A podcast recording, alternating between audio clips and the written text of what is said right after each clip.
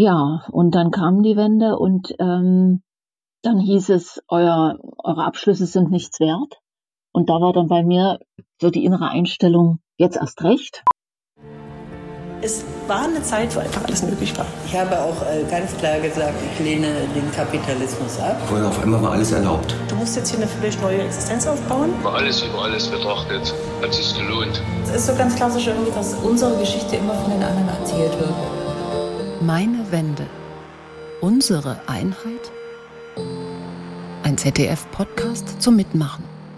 Man denkt immer, das sei für andere nicht interessant, aber ich glaube, das ist mir jetzt egal. Das schleppe ich ja immer mit mir rum. Es ist auch sicher nicht welterneuernd äh, oder verbessernd. Aber es gibt wenige, äh, die das wirklich interessiert. Ja. Und selbst in meinem Freundeskreis gibt es immer welche, die sagen, also Gott sei Dank war die Wende und es hat sich alles verbessert und ähm, ja, also ich stehe da ein bisschen ambivalent, ja, im Kretschschritt dazwischen. Denn als die Wende kam, hatte ich das Gefühl, es würde ein großer Stöpsel gezogen.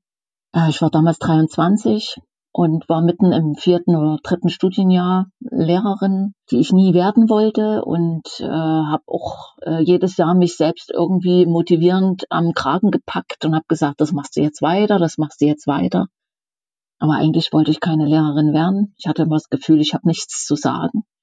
Kann niemanden sagen, wo es geradeaus, links und rechts rumgeht.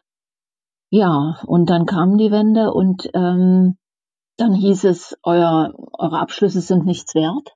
Und da war dann bei mir so die innere Einstellung, jetzt erst recht, jetzt mache ich es zu Ende. Und habe dann eben diesen Lehrerberuf, äh, also dieses Studium abgeschlossen habe mich dann aber noch äh, in Westberlin, also weil ich in Potsdam studiert hatte, noch mal zwei Jahre mit Theaterpädagogik ähm, beschäftigt und habe die Ausbildung gemacht. Dann war ich noch ein Jahr in Frankreich. Also die Wende hat eigentlich so meinen Fluchtgedanken noch ein bisschen beflügelt oder das ausprobieren wollen, um dann letztlich auch gesagt zu bekommen, jetzt probier es mal aus und werde Lehrerin. Ja, und das bin ich jetzt auch seitdem. Hm. Aber ich wollte eigentlich auch noch erzählen, warum ich eben nicht froh war über die Wende. Denn ja, ich war in mir ganz traurig, weil es ein großer Verlust war. Also ich habe gefühlt, dass ich was verliere. Also diese ganz, diesen Zusammenhalt und dieses Gemeinsamsein, äh, diesen gemeinsamen Feind, den man so hatte und als Jugendlicher äh, so wunderbare Diskussionen führen konnte, der war auf einmal weg. Also mit gemeinsamem Feind meine ich eben den falschen Sozialismus. Ne? Und ich hatte auch zwei ganz bizarre Träume vor der Wende, wo also wirklich von Wende noch nichts im Anmarsch war. Der eine Traum war, dass ich mit meinen Eltern im Auto gefahren bin und ich bin immer sehr schnell eingeschlafen, wenn wir Auto fuhren. Und es huckelte immer so schön, weil die Straßen so schlecht waren in der DDR und auf einmal war alles ganz glatt und weich und nichts zuckelte mehr. Und dann bin ich hochgeschreckt und meine Eltern haben gesagt, leg dich ruhig wieder hin. Äh, wir sind jetzt im Westen.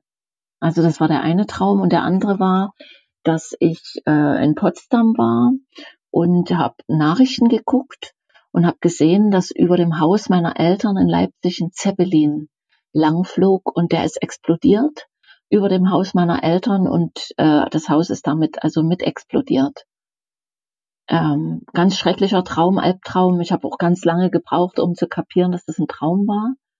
Äh, aber einige Wochen später, also das, dann war die Wende, flogen dann wirklich solche Pseudo-Zeppeline durch die Luft, ne, so mit Werbung und irgendwelchen Plakaten hinten dran. Und ich äh, gehe, also ich steige in Leipzig aus dem Hauptbahnhof aus und gucke in den Himmel und sehe so ein Zeppelin. Also das war auch so eine ganz einmalige also so ein Zeichen, ja. Aber das ist natürlich nicht explodiert. Ja, und ich habe noch ganz viel Material in meinem Keller äh, gesammelt damals zu wendischen Zeiten, Zeitungsartikel äh, und Fotos äh, von den ganzen friedlichen Demonstrationen und bin mir irgendwie noch nicht ganz im Klaren, wozu das mal dienen soll, aber ich weiß, dass das Schätze sind und also ganz wichtige Dinge meines Lebens. Und jetzt sind Sie dran, denn Meine Wende, unsere Einheit ist ein Podcast, der nur von Ihren Geschichten lebt. Unter meinewende.zdf.de können Sie anonym und unkompliziert Ihre eigenen Erfahrungen im geeinten Deutschland einsprechen und hochladen. Eine Auswahl davon erscheint hier in dieser Podcast-Serie.